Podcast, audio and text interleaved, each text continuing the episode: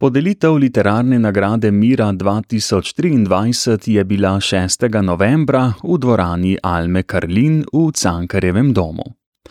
Literarna nagrada Mira poskuša predvsem opozoriti na družbeno-spolno neravnovesje pri podeljevanju nagrad, oceniti in spodbuditi ženske, ki bi že zdavnaj morale deliti priznanja enakopravno s svojimi moškimi kolegi.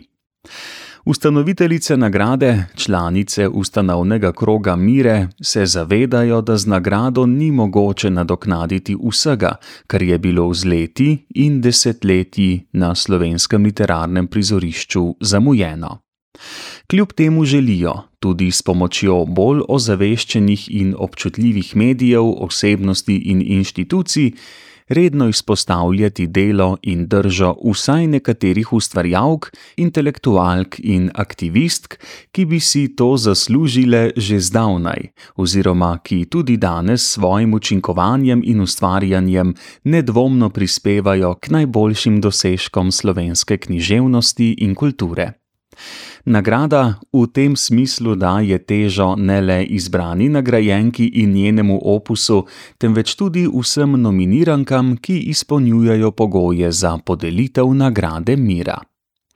Letošnje nominiranke so bile Jrneja Jezernik, Mirana Likar Bajžel, Anja Mugerli, Vilma Purič in Dušanka Zabukovec. Na kratko, nekaj besed o vsaki. Jrneja Jezernik je bila profesorica in mentorica v slovenskih šolah v Nemčiji, urednica, novinarka in lektorica tednika Nedelja, vodja slovenske študijske knjižnice v Celovcu ter večletna urednica in moderatorka literarnih oddaj Sto žensk slovenska literatura, Hundat Fraun slovenische Literatur na radiju Agora. Do zdaj je bilo posnetih že 32 oddaj, ki so dvojezično predstavile tako preminule kot sodobne literarne ustvarjalke. Serija naj bi se zaključila s 100 posnetimi oddajami, ob koncu urejenimi v antologijo. Jrneja Jezernik je ob vrnitvi v Slovenijo postala samostojna podjetnica na področju kulture in založništva, zadnjih nekaj let pa ima status samozaposlene delavke v kulturi. Že več desetletij se aktivno ukvarja z raziskovanjem in objavljanjem literarne zapuščine svetovne popotnice in pisateljice Alme Karlin ter mednarodno promocijo njenih del. V slovenščino je prevedla sedemnajst njenih del, je tudi avtorica treh njenih biografij. Letos je bila tudi varuhinja spominske hiše Alme Karlin v Pečovniku pri celju. Jrneja Jezernik je pobudnica in prirediteljica vsakoletnega Alminega literarnega pohoda ter turistična vodnica po poteh Alme Karlin. Redno jo predstavlja številnim medijem doma in po svetu. Nominiranka za literarno nagrado Mira 2023 je bila tudi profesorica slovenskega jezika in bibliotekarka Mirana Likar Bajžel. Kot mentorica spodbuja svoje učence, da dosegajo nagrade v poznavanju slovenske literature in ustvarjanju.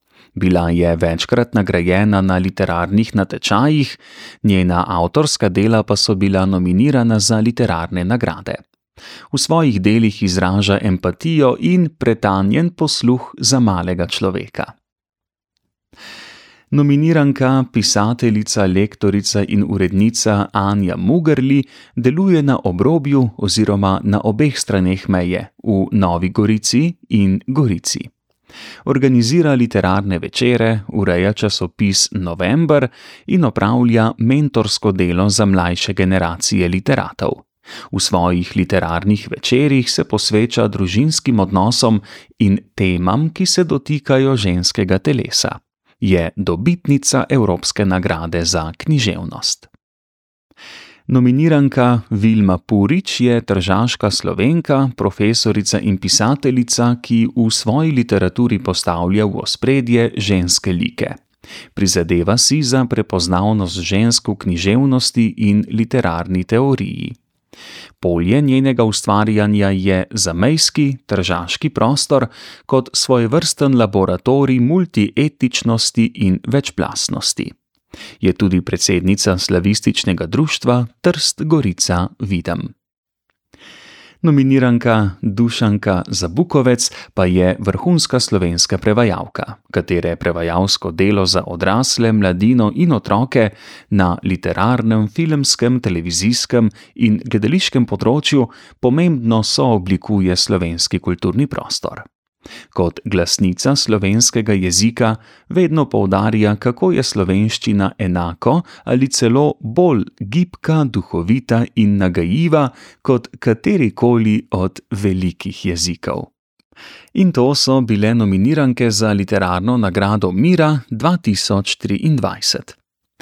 Na podelitvi je predsednica Slovenskega centra PEN in pisateljica Tanja Tuma v svojem nagovoru spomnila, da nagrada Mira v sebi nosi besedo mir, ne le ime prve in legendarne predsednice Slovenskega PEN-a Mire Mihelič. Mir je danes vedno bolj oddaljen ideal. Pozabil je na mir in poziv, naj ustvarimo svet brez sovraštva, ki ga je kot zapornica in borka za svobodo spoznala v vsej britkosti.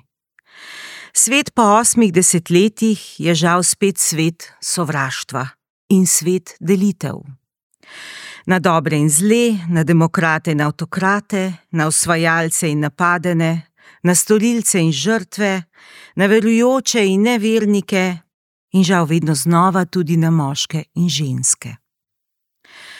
V času, ko spremljamo več kot 50 vojnih žarišč po svetu, se zdijo načela temeljne listine Pena ali celo načela listine Združenih narodov kot pozabljen klic iz davnine. Danes se svet sesuva v nasprotjih, rušijo se stavbe, padajo mostovi, zapirajo se meje in trgajo se medčloveške vezi.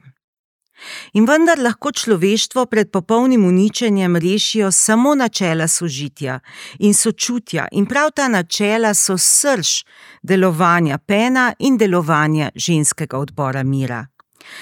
V listini mire beremo: Mira se v svojem delovanju ravna po načelih nehierarhičnosti, enakopravnosti, spoštljivosti do drugih in drugače mislečih, oblikovanja in spodbujanja skupnega prostora, ki temelji na samorefleksiji, dobronamernosti in potrebi po skupnem dobrem. To je mir in svet, svet brez delitev in svet brez sovraštva. In ko smo imenili ime naše svetle vzornice Mire Mihelič, Je prav, da naštejemo tudi imena vseh dosedanjih nagrajenk Nagrade Mira. Leta 2013 je bila nagrada podeljena prvič prevajalki in publicistki Jolki Milič, zatem pa Maji Haderlap, Ksenijus, Silvani Paleti, Svetlani Slabšak, Alenki Jensterle Doležal, Stanislavi Hrobakovi Repar, Nedi Rusjan Bric, Barbari Korun, Luni Jurančič Šlibar in Darinki Kozinc. Ime nagrade, drage ustvarjalke, je tako tudi vaše ime. Dale ste ji dušo in podobo.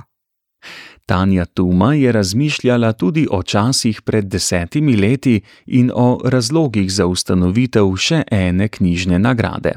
In to celo take nagrade, ki jo podeljujejo samo ženskam. Pri tem pravi, da se moramo ozreti na pokrajino slovenskih književnih nagrad. S ponosom lahko trdimo, da je mera vplivala na žirije in zavest, da so književnice enako pomembne snovalke naše literature kot književniki. Le dve književni nagradi se še zelo otepata, da bi kdaj nagradili književnice, Preširnova in Kresnik, a verjamem, da se bo tudi tukaj kaj spremenilo na bolje. Želim si namreč, da bi nekoč lahko rekli, da je nagrada mira kot korektiv upoštevanja žensk v literaturi nepotrebna in jo lahko podelimo komorkoli. To bo tisti svet brez delitev, to bo svet pisateljice in humanistke Mire Mihelič.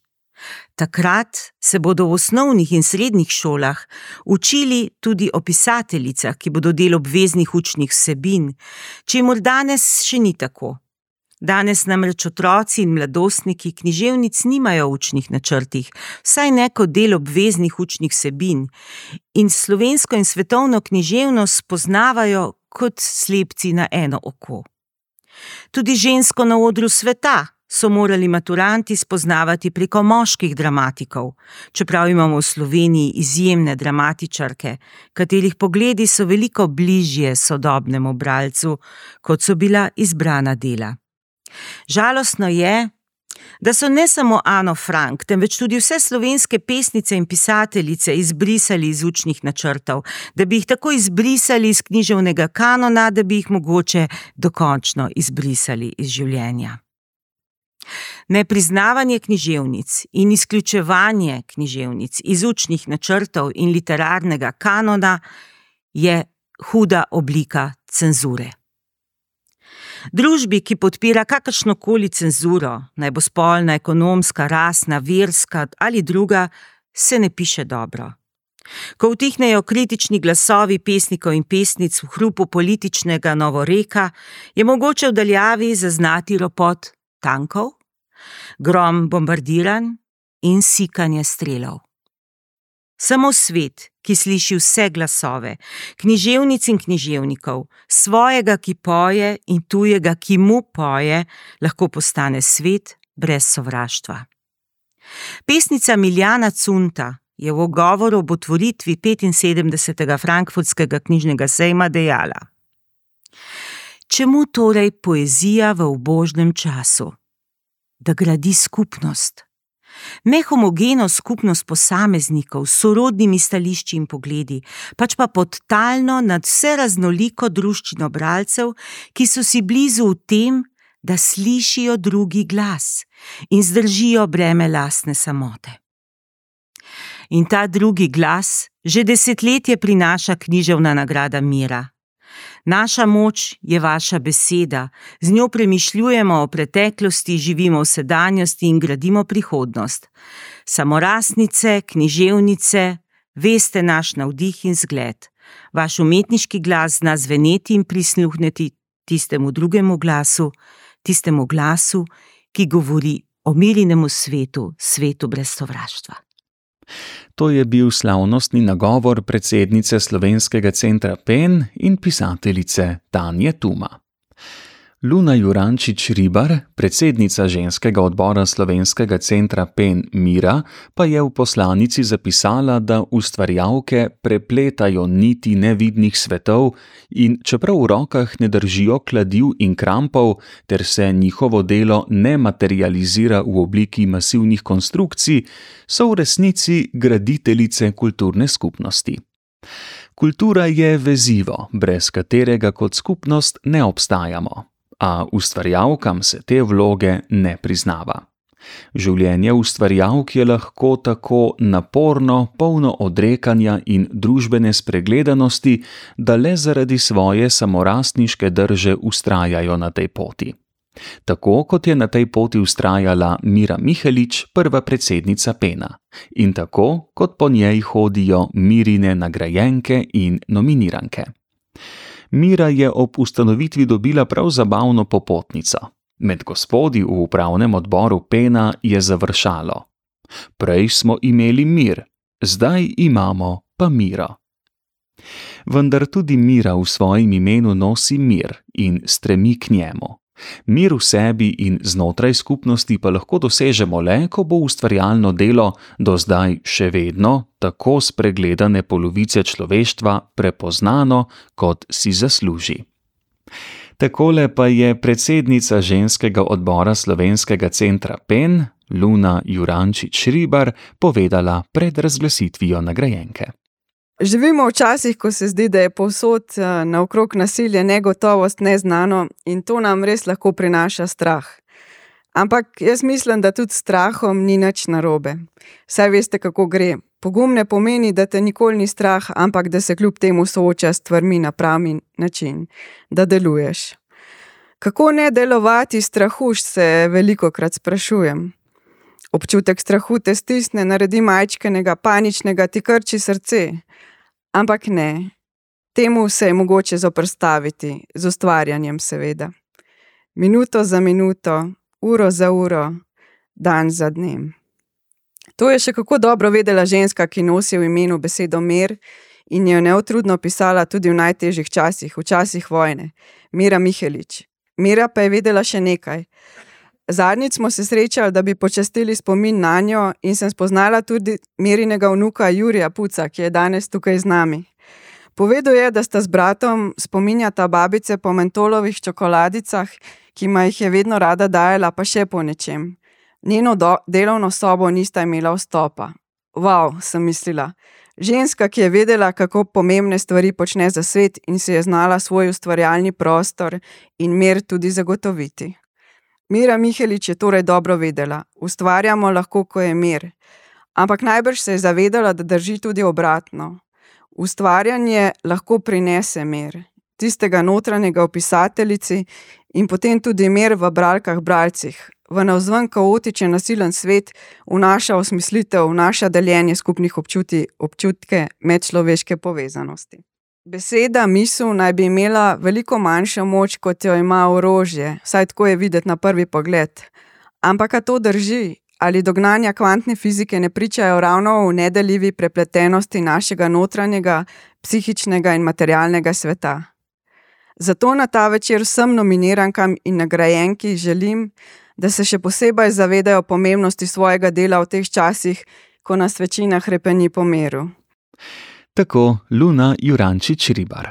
Tokratno prejemnico nagrade Mira pa je razglasila lanskoletna nagrajenka Darinka Kozinc. Dovolite mi seveda, da čestitam vsem nominirankam in pa imam pa to čast, da razglasim Miro 2023. Komisija si bila tu enotna, to pa moram priznati. In Mira 2023 je spoštovana gospa Jrneja Jezernik. Komisijo je prepričalo dolgoletno, predano, poglobljeno in strokovno delo, ki ga je Jrneja Jezernik posvetila Almi Karlin, saj je pozabljeno avtorico in svetovno popotnico slovenskega ponovno umestila na kulturni zemljevid današnje Srednje Evrope. Kot diplomantka slovenščine in nemščine na filozofski fakulteti v Ljubljani je Jrneja Jezernik s prevodi poskrbela, da so Almine, kot tudi knjige sodobnih avstrijskih pisateljev, prišle med slovensko bravstvo. V slovenščino je prevedla 17 njenih knjig in je avtorica treh monografij o Almi Karlin. Jrneja Jezernik uspešno tke vezi med slovenskim in avstrijskim kulturnim prostorom. Vodila je slovensko študijsko knjižnico v celovcu, bila je urednica slovenskega programa založbe Drava in radijskih oddaj, literarni razgledi ter dvojezične oddaje Sto žensk slovenska literatura, Hundat Fraun sloveniše literatur na radiju Agora. Zdaj pa prisluhnimo nagrajenki za literarno nagrado Mira 2023, Jrneji Jezernik. Najlepša hvala, to so zame malo eh, čustveni uh, trenutki. Tudi zato, ker pravzaprav eh, to nagrado se mi zdi podeljujemo nekako tudi Almi Karlin. In uh, Alma Maksimiljana Karlin je v moje življenje vstopila ko sta jo nekako zaznamovala še dva pridevnika, tako značilna tudi za mnoge druge uh, ustvarjalke v dolgi zgodovini uh, svetovne in slovenske literature, torej pozabljena in zamočana.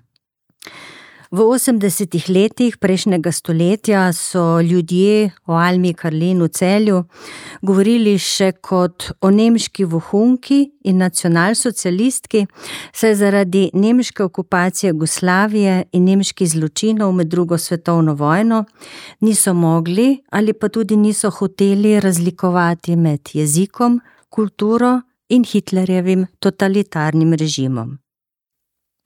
O njej so govorili kot o lezbiki, seveda tisti čas še z močno negativno konotacijo, ker se je zadnji dve desetletji svojega življenja odločila skupaj živeti z nemško slikarko Tejo Schreiber Gamelin, svojo sestro po duši. Nekatere celjanke in celjani se tudi še danes spominjajo, da so jih njihovi starši povsem resno strašili s tem, da jih bodo, če ne bodo pridni, poslali k čarovnici, pri čemer so seveda imeli v mislih Almo, včasih pa tudi Tejo. Predvsem pa so o Almi Karlin govorili kot o čudakinji, ki si je svoje življenje na Južnem morju rešila stekleničko popra, žlobodrala v desetih jezikih in že za časa svojega življenja o sebi govorila kot o eni največjih svetovnih popotnic svojega časa in uspešni pisateljici s svojskim stilom. Konec življenja pa dočakala revna kot crkvena miš, pozabljena in zamolčana od jugoslovanskih socialističnih oblasti. Slovenci in slovenke so jo do osamosvojitve Slovenije lahko brali le v rahlo cenzuriranem in prirejenem prevodu prvega dela njene popotne trilogije, torej v samotnem potovanju, ki je kljub povsem eh, nepolitični vsebini lahko išel šele leta 1969, torej kar 40 let po nemškem eh, izvirniku. Šele osamosvojitev Slovenije pravzaprav prinesla bolj pošten, bolj vključevalen pogled na Almo Karlin in pravzaprav lahko šele danes končno rečemo, da smo Almo Maksimiljano Karlin dostojno postavili na zemljevid slovenske literature. Vmes pa so tekla desetletja raziskovalnega, prevajalskega in avtorskega dela, vendar Jrneja Jezernik pravi, da ne samo po njeni zaslugi. E, tako smo med drugim iz Almine res bogate in veliko krat še neobjavljene literarne zapuščine lahko izdali autobiografijo sama, ki danes, torej z današnjega vidika, predstavlja mejnik v slovenski literarni zgodovini in enega najbolj kakovostnih feminističnih besedil na slovenskem. Drznili smo si torej popraviti in dopolniti slovensko literarno zgodovino, kar nam morda še danes kdo zameri. Pa vendarle. Na podlagi almenih popotnih zapisov z njenega edinstvenega potovanja okrog sveta, Šele po osamosvojitvi Slovenije smo v slovenskem prevodu končno dobili vse dele njene potopisne trilogije in seveda številnih recenzij v svetovnem merilu, smo dokazali, da Alma Karlin ni bila samo ena najbolj priljubljenih in najbolj čislanih avtoric potopisov 30 let prejšnjega stoletja na nemškem govornem področju, temveč da je bila in verjetno bo še kar nekaj časa ostala, saj tako pravi profesor Silvija Borovnik, tudi najbolj uspešna pisateljica slovenskega. Drznili smo si torej preurediti parametre literarne uspešnosti, česar mnogi ambiciozni sodobni slovenski pisatelji ne slišijo najbolj radi. Preverjeno, pa vendarle. Ko smo iz Almine zapuščine izbrskali autobiografsko besedilo Daljna ženska, ga objavili v nemškem izvirniku in tudi slovenskem prevodu, se je pokazalo, kot sem že preumenila, da Alma v svojih autobiografskih besedilih ni bila samo mojstrica besede, temveč tudi človek z veliko začetnico. Med letoma 1937 in 1938 je na kocko postavila svojo literarno kariero, da bi, tokrat manj z besedami kot svojimi dejanji, rešila življenje proti nacističnemu beguncu, novinarju Bonzaku, ki je pri njej v celju dobil zatočišče in skromno finančno podporo. Drznili smo si pomesti s predsotkom, da je bila Alma zgolj zaradi nemškega jezika, v katerem je napisala vsa svoja dela, nacionalsocialistka in predrugačili etična načela njenega pisanja in življenja. kar seveda znova mnogi, ki so pozabili na nekdanjo dvojezičnost in dvokulturnost v vseh večjih mestih na Štajerskem, ne radi slišijo. Pa vendarle.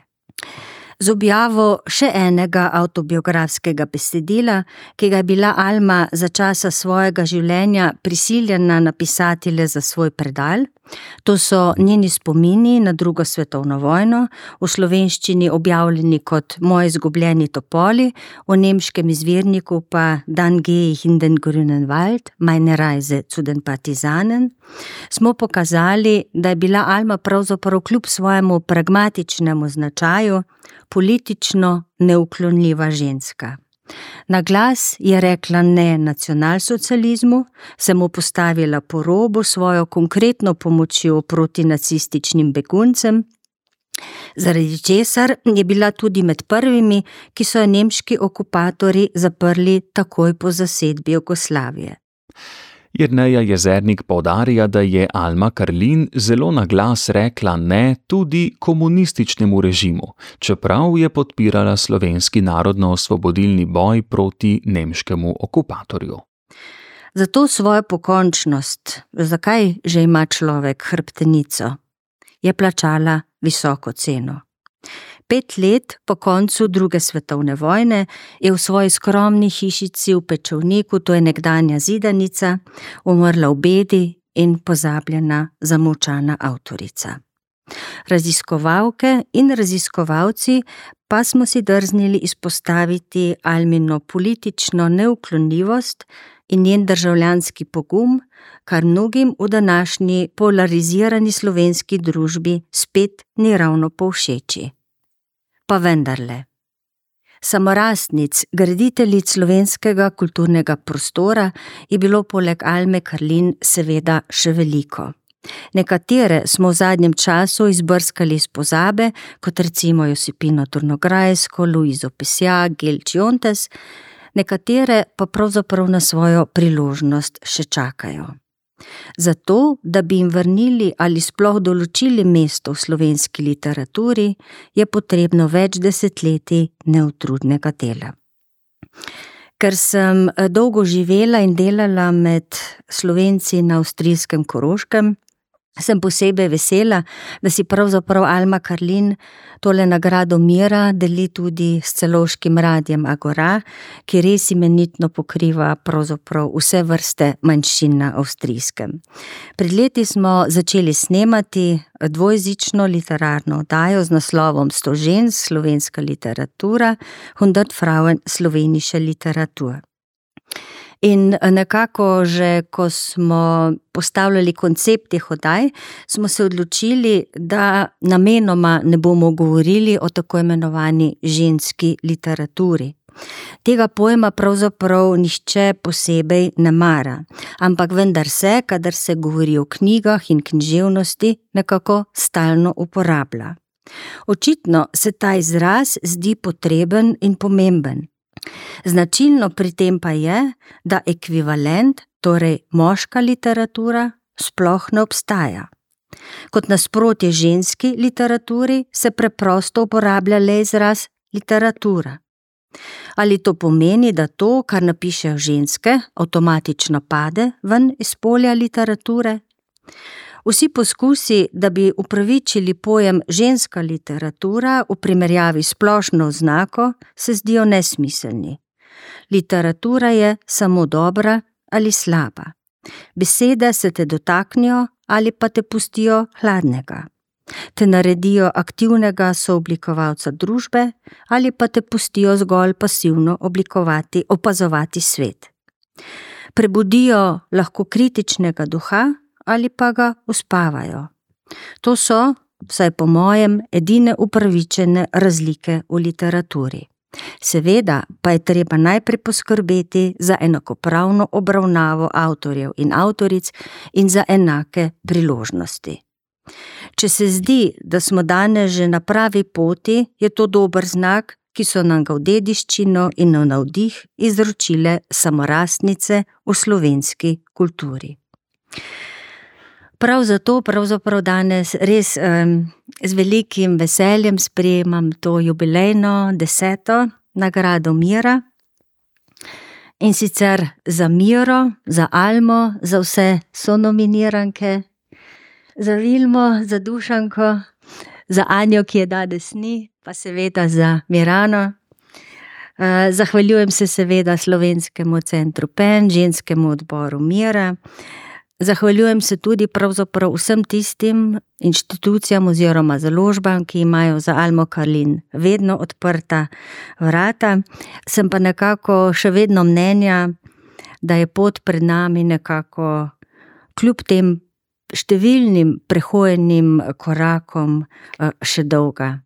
In res vesela bom, če bomo po njej, torej vsaka svoja, samo svoja, pa vendar z našimi skupnimi predhodnicami lahko hodile z roko v roki in verjamem, da smo ženske tega zmožne. Najlepša hvala.